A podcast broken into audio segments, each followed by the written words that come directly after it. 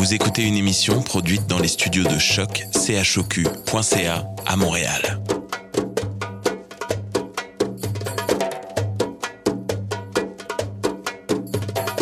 Bienvenue à Radio Dodo, une émission dédiée aux tout petits enfants en difficulté. Radio Dodo est neutre et patronné par la Commission canadienne pour l'UNESCO.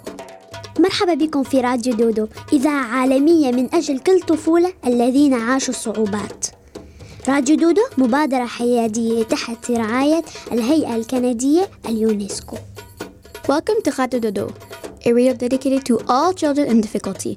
Radio Dodo is neutral and patroned by the Canadian Commission of the UNESCO. Vous écoutez Radio Dodo. You're listening to Radio Dodo. Dismao Radio Dodo. In this time of confinement due to the coronavirus, all the recordings are made by mobile phone, which can alter the quality of the sound. Thank you for your understanding. Once upon a time, there was a children's radio station called Radio Dodo. One day, the wonderful singer Jann Arden wrote a story for us, and the talented actress Anna Hopkins read it. Suddenly, little Maximilian brought us to space with an incredible story. And fortunately, Max was here to lull us to sleep by telling us about a cute little elephant. And here we are, friends. It's your dear friend Ari Sky to read you a chapter of the adventures of Radio Dodo. Tonight's theme is I love to read. Have fun!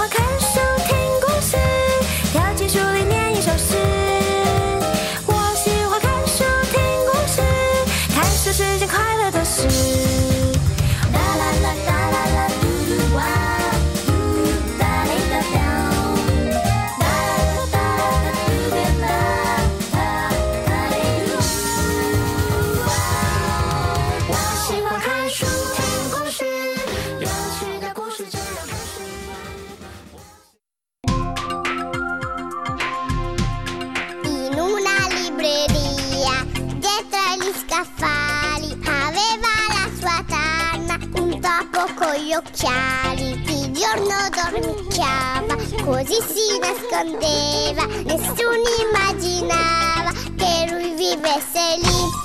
Però quando il libraio di sera andava via, il topo riaccendeva le luci in libreria e poi negli scaffali un libro si pigliava e a leggere iniziava con gran curiosità.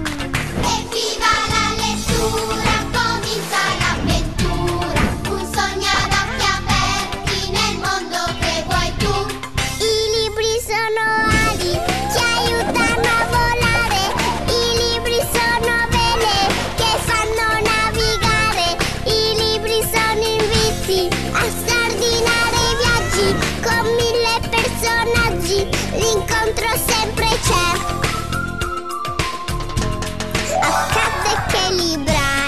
da un andato via, però una certa sera tornò in libreria e dopo con gli occhiali passò un brutto guaio, ma lui pregò il libraio in lacrime così.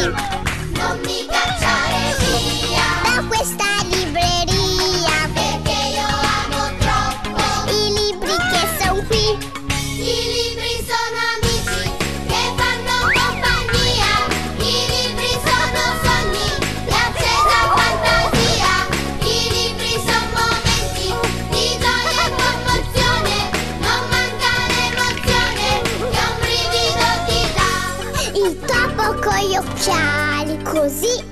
permesso di stare col l'ibraio e fu un gran successo sull'uscio del negozio. Il topo si affacciava e il pubblico invitava. Venite tutti qua, entrate in libreria perché vi piacerà. Entrate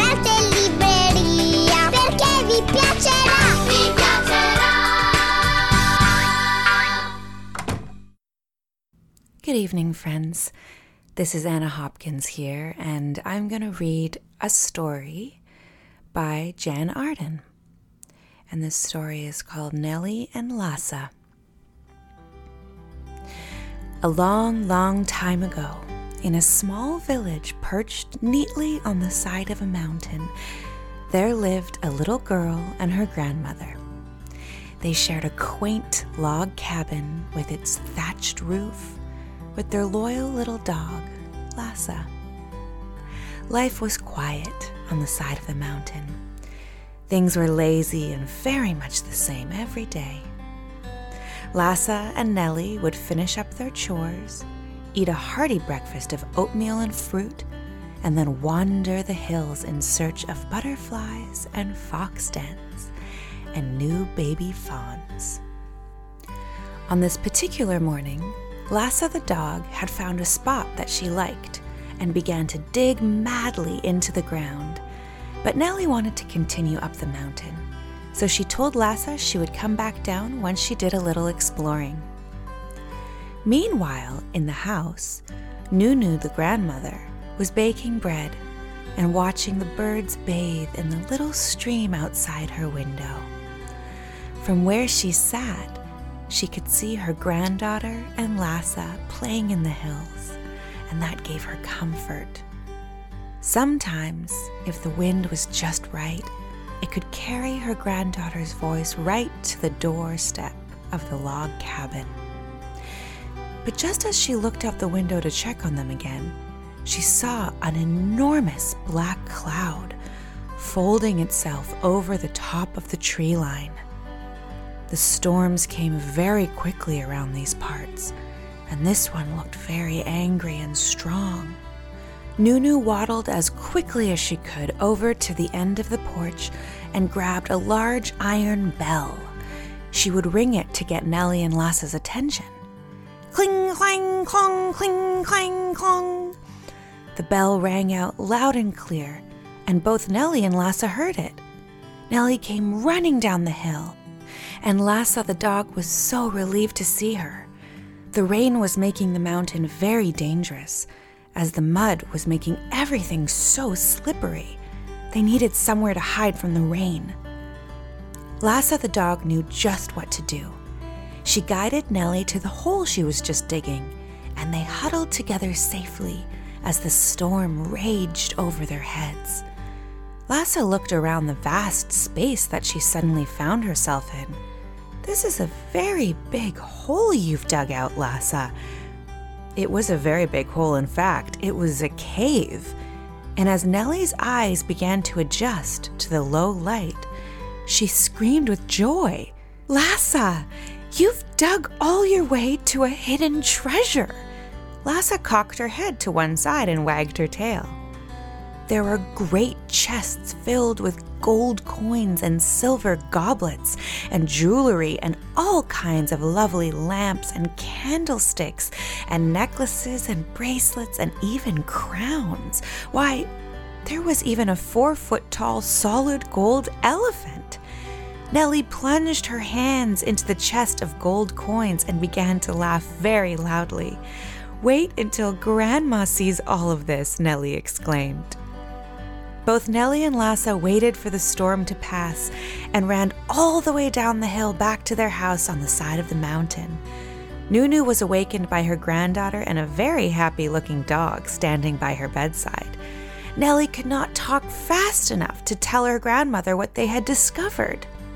She was so excited she didn't even want to eat any bread and cheese, and Nellie was always hungry. Nunu sat her grandchild down and began to tell her the real story of the treasure in the mountain. She explained that her husband, whom she loved very much and who is no longer with us, wrote a letter explaining it all to her. She pulled it out of a little drawer and began to read it. Dearest Nunu, Many years ago, when I met you at a small market in your village, I was so taken with you that I could barely believe my good fortune. As I got to know you, I realized that I had spent my entire young life thinking that gold and silver is what makes people happy. And I soon realized that this was hardly true at all. You made me happy, not any other riches in the world. Love is what makes people happy. Your loving husband, George. He felt ashamed for keeping his wealth a secret for so long. But Nunu forgave him. She said that she didn't want to change her life, though, and that it was perfect just the way it was, and that she would prefer if they just left it there in the mountain. She told her granddaughter that gold and silver could make people do very silly things, but that she would leave it up to Nellie as to what she would want to do with it. Can I just leave it there until I'm older, Nunu? Yes, child. You will have time to think about what you will or will not do. There are many good things that can come of this treasure, too. And I am certain that you will find the right road to take. I trust you, and I know you have a good heart. Nellie was happy with that, and she too loved things just the way they were. The one thing she did take out of the cave that day was quite funny. It was a giant bowl for her dog Lassa to eat her scrambled eggs out of. That's it for tonight. I'm wishing you all a wonderful sleep and fun and exciting dreams. Hi, everybody. This is Jann Arden. I sure hope you've enjoyed the story about Nellie and Lhasa. It was sure fun to write it for you. Keep safe and stay positive, and I'll be thinking up a brand new story really soon. Thanks for listening.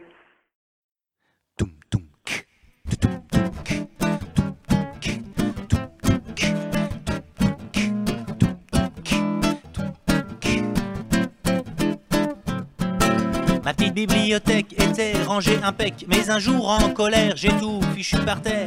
Andersen, Grimm et Perrault ont mélangé tous leurs mots, ça m'a fait un drôle d'effet. Tous mes comptes étaient des faits. Maintenant Podane et Cendrillon, c'est Dodane et sans crayon. Jack a un abricot magique, tout se mélange, c'est dramatique. À lapin ou Robin des Bois, Ansel Brutzel, n'importe quoi. Je lis Hercule au lieu d'Hercule. Tous les titres sont ridicules. Oh, ma petite bibliothèque était rangée impec. Mais un jour en colère, j'ai tout fichu par terre. Andersen, Grimm et Perrault ont mélangé tous leurs mots. Ça m'a fait un drôle d'effet. Tous mes comptes étaient des faits. Peter est resté en blanc avec la fée bien trop chouette. J'ai vu la belle aux doigts gourmands, mais la belle, elle est trop bête. Pendant que le petit poussait, le grand méchant fou tirait la jolie queue du chat bloqué. Va falloir maintenant tout ranger. La petite bibliothèque était rangée impec, mais un jour en colère, j'ai tout fichu par terre. Andersen, Grimm et Perrault ont mélangé tous leurs mots, ça m'a fait un drôle d'effet. Tous mes comptes étaient des un vilain petit motard et Merlin le chanteur fou. Planche beige est vraiment bizarre, autant que Pierre est relou. Alice au pays du sommeil, la petite sirène des pompiers, les trois ours et boucles d'oreilles. Va falloir maintenant tout ranger. Ma petite bibliothèque était rangée impec, mais un jour en colère, j'ai tout fichu par terre. Andérine, personne et gros, c'est Andersen, Grimm et Perrault. Y a du ménage à faire remettre sur l'étagère. Y a du ménage à faire pour tout remettre sur l'étagère. Y a du ménage à faire pour tout remettre sur l'étagère.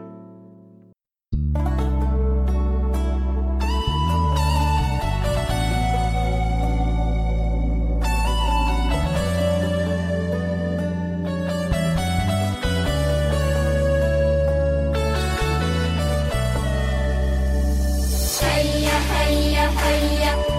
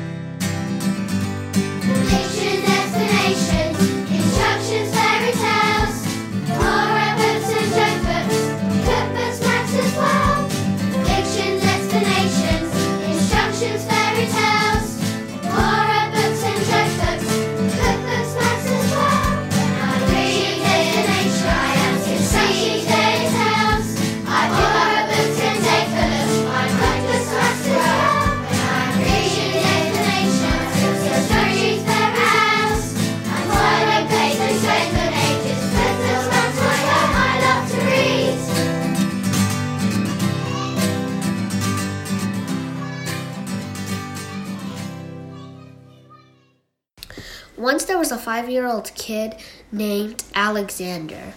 He wanted to go to Mars.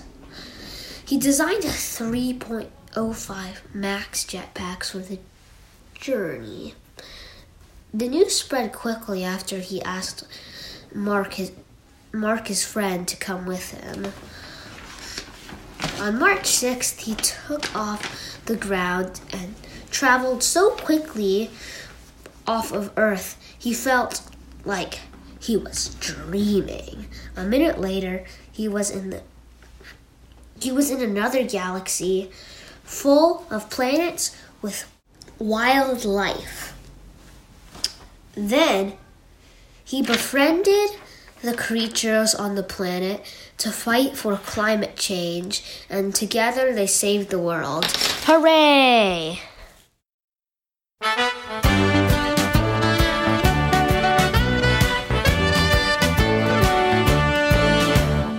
J'ai un beau livre d'images, aventures à chaque page, avec tout plein de méchants et de gentils. J'ai un beau livre d'images, aventures à chaque étage, paraît que c'est pour les enfants, mais c'est mon papa qui l'a pris. J'ai beau le secouer, j'ai beau me fâcher, lui dire que c'est le mien. Il est là sur ses genoux, il s'amuse comme un fou, et moi je suis pas content du tout. Il est là sur ses genoux, il s'amuse comme un fou, et moi je suis pas content du tout. J'ai un jeu électronique entièrement automatique, avec tout plein de méchants et de gentils. J'ai un jeu électronique avec une pile électrique, paraît que c'est pour les enfants, mais c'est mon papa qui l'a pris. J'ai beau le secouer, j'ai beau me fâcher, lui dire que c'est le mien. Il est là sur ses genoux, il s'amuse comme un fou, et moi je suis pas content du tout. Il est là sur ses genoux, il s'amuse comme un fou, et moi je suis pas content du tout.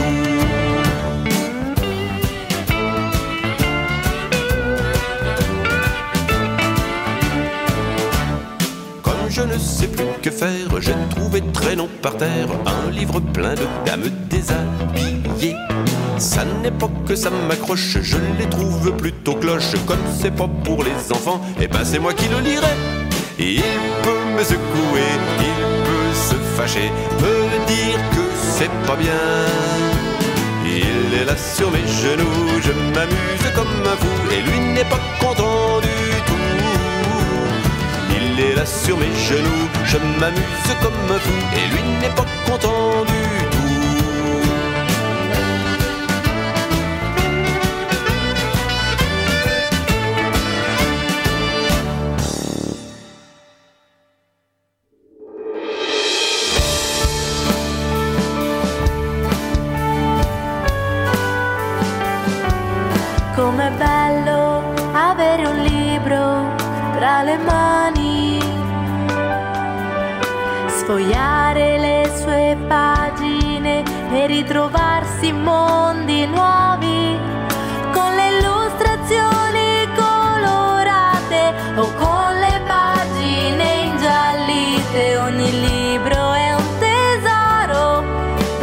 Scoprire. Ogni libro è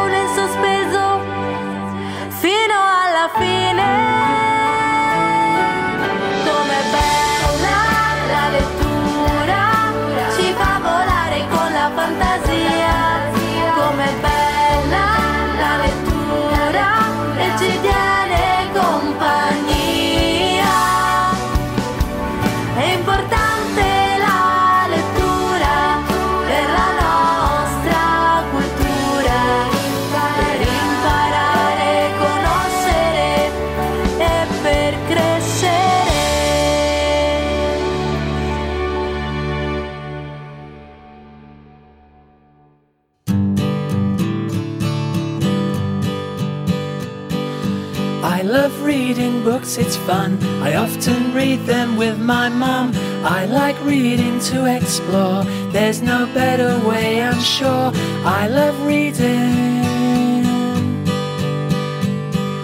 There's so many books to choose. Get on board, you just can't lose. Books expand your mind, it's true. Reading books is good for you. I love reading.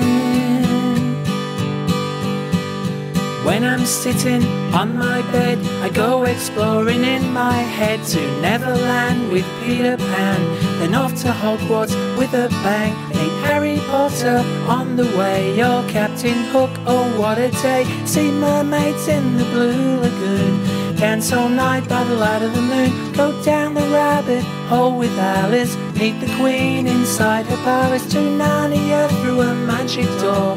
Listen to the lion roar, watch Charlotte spin her spider's web.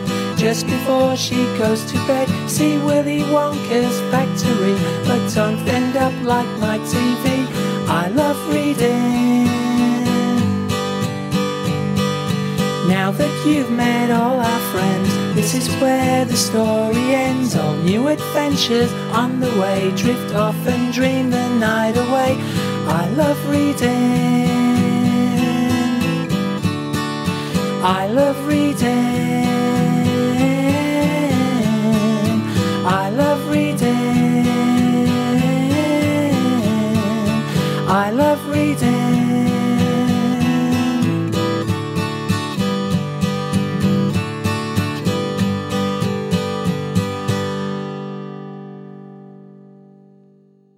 Horton Hears a Who by Dr. Seuss. On the 15th of May, in the jungle of Nool, in the heat of the day and the cool of the pool, he was splashing, enjoying the jungle's great joys, when Horton the elephant heard a small noise. So Horton stopped splashing. He looked toward the sound. That's funny, thought Horton. There's no one around. Then he heard it again, just a very faint yelp, as if some some tiny person were calling for help. I'll help you, said Horton. But who are you? Where? He looked and he looked, could he could see nothing there, but a small speck of dust blowing past through the air. I say, murmured Horton, I've never heard t- of a smack speck of dust, dust that is able to yell. So you know what I think? Why I think that there must be someone on top of that small speck of dust, some some sort of creature very small size, too small to be seen by an elephant's eyes, but some poor little person who was shaking with fear that he'll blow in the pool. He had no way to steer. I'll just have to save him because, after all, a person's a person, no matter how small. So gently using the gently using the greatest of care, the elephant stretched his great junket through the air and lifted the dust speck, carried it over, and placed it down safe on very soft clover. Humph! yelled a voice. Twas the sour kangaroo, and the young kangaroo in her pouch mm, too. Why is that small? What? Why is that speck is as small as head of pin? A person on that? Why? There never has been. Believe me, said Horton. I tell you sincerely, my ears are quite keen and I hear them. I heard him quite clearly. I know there's a person down there, and that what's more, quite likely there's two, even three, even four. Quite likely a family, for all we know, a family with children start, starting to grow. So please, as a favor to me, try not to disturb them. Just please let them be.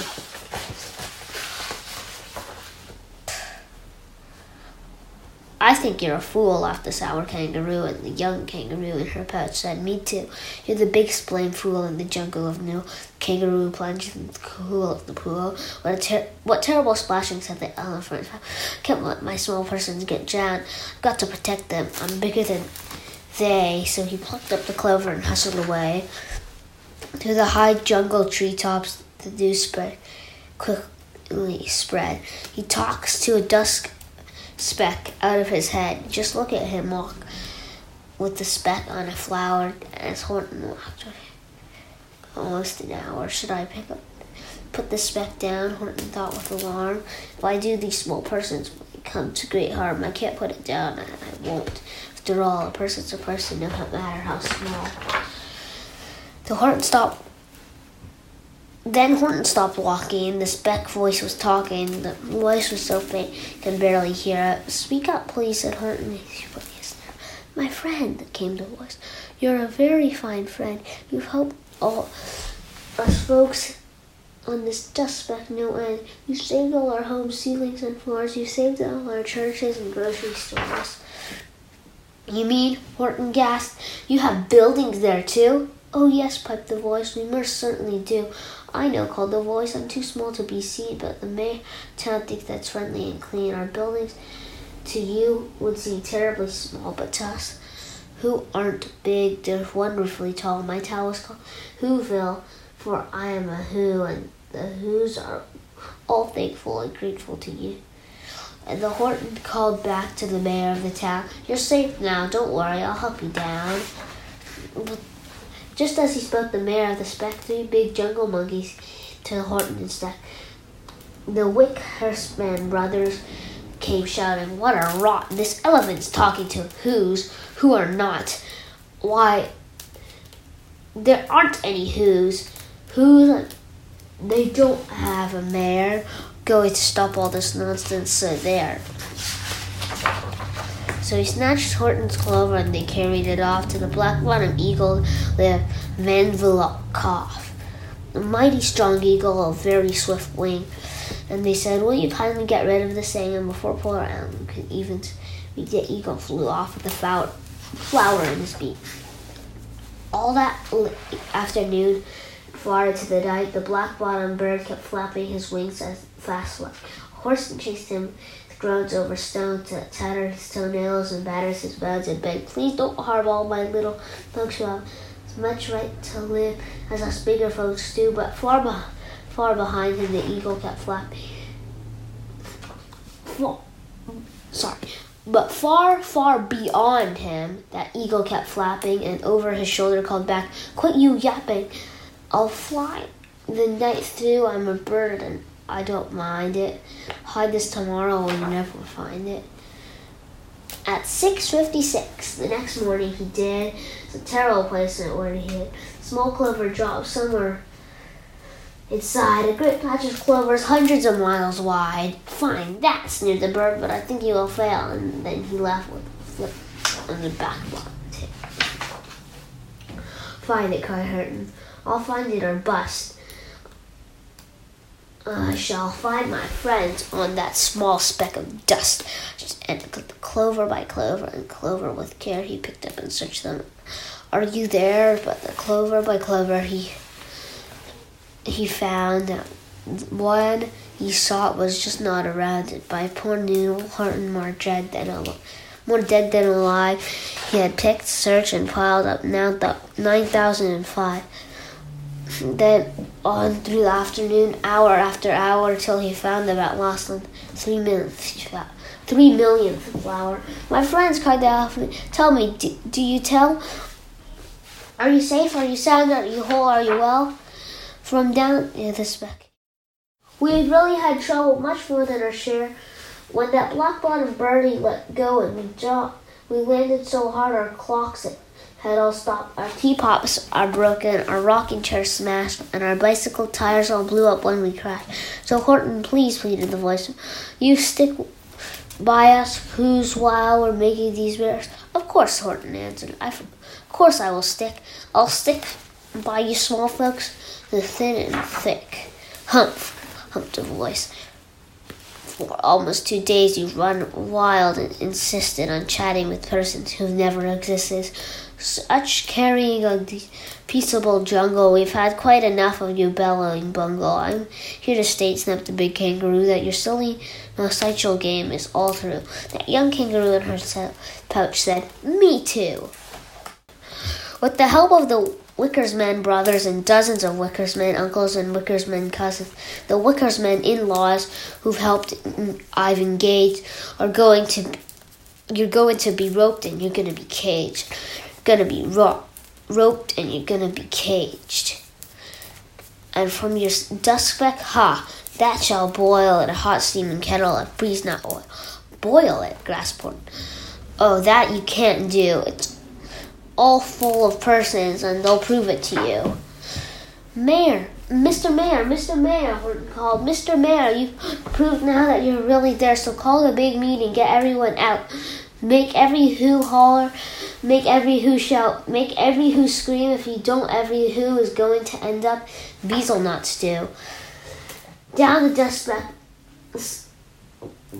down on the dusk speck, the scared little mayor quick called his big meeting in Whoville Town Square. People cried loudly and we are here, we are here, we are here. And the elephant smiled. That is my clever bit. The kangaroo surely heard that well. All I heard that the big kangaroo was the breeze and a faint sound of wind far distant streets.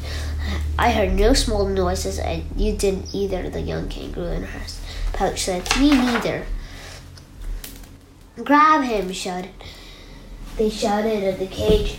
The big dope lasso his stomach with ten miles of rope. Tie knots tight so he'll never shake loose. Then dunk that dumb speck in the Beezle-Nut juice.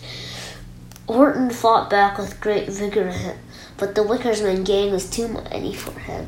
They beat him, they mauled him, they staggered to haul him into his cage, but they, he managed to call to the mayor, Don't give up, I believe in you all. A person's a person, no matter how small. You, every small person, will have to die if you make yourselves heard, so come on and now, try. The mayor grabbed the tom tom and he started to snack all over. He, they up racket, they rattled tin kettles and they beat brass pans, the garage pails tops, old cranberry cans. They blew bazookas and blasted great hoots on clarinets, oompas, and boompas and flutes. Great gusts of racket rang high through the air. They rattled and shook up the whole sky. And the mayor called up through the howling hullabaloo, Hey Horton, how's this? Is our sound coming through? Horton ca- called back, I can hear you just fine, but the kangaroo's ears aren't as, aren't as strong quite as mine. They don't hear a thing. Are you sure all your boys are doing their best? Are they all making a noise? Are they sure?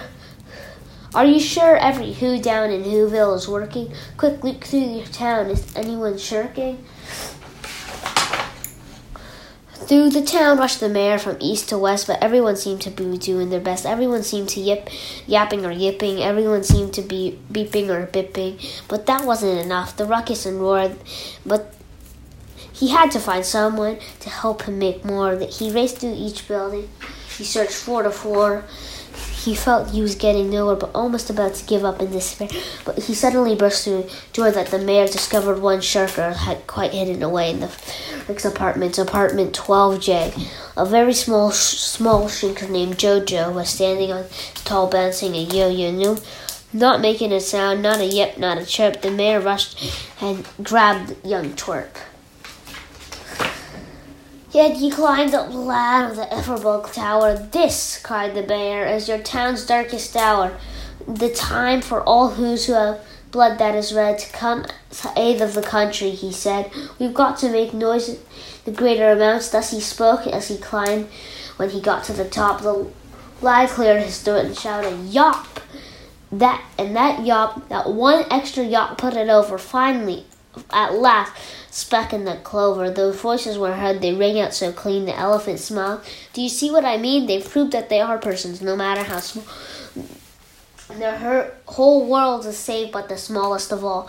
How true, yes, how true, said the big kangaroo. And from now on, what I'm planning to do, from now on, I'm going to protect them with you. And the young kangaroo, kangaroo in her pouch said, Me too. From sun to the summer, when rain, from rain to when it's fallish, I'm going to protect them, no matter how smallish. The end.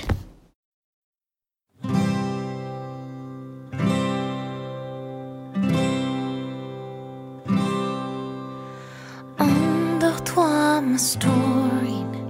Ferme tes jolis yeux, bercé par le vent, au large des îles bleues, d'étoile en étoile, on suivra le chemin jusqu'à la rosée du petit matin. Viens, on va faire un tour à travers la brume, là où les esprits dansent au clair de lune soleil levant. Entre ciel et terre, on chantera tout bas la chanson de la mer. Je t'ai vu dans mon rêve, au pied du grand phare. C'était comme avant,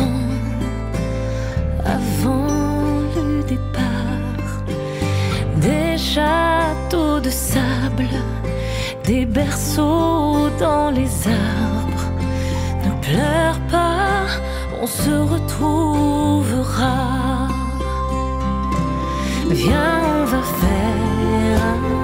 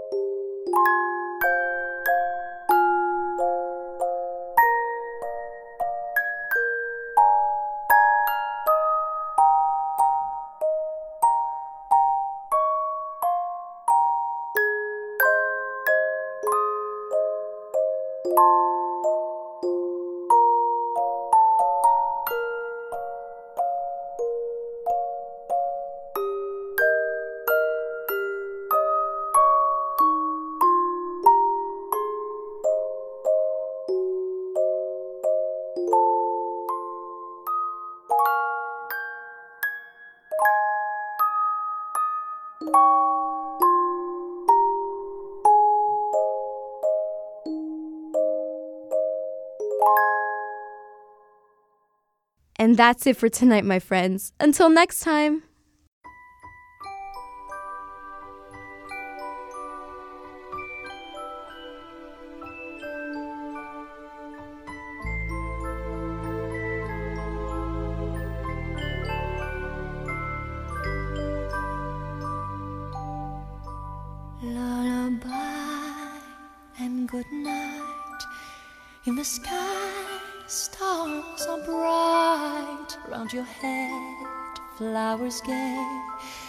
Set your slumbers till day.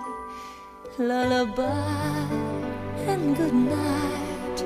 In the sky, stars are bright round your head, flowers gay. Set your slumbers till day. Close your eyes now and rest. May these hours be blessed. Close your eyes now and rest. May these hours be blessed. Bonne nuit,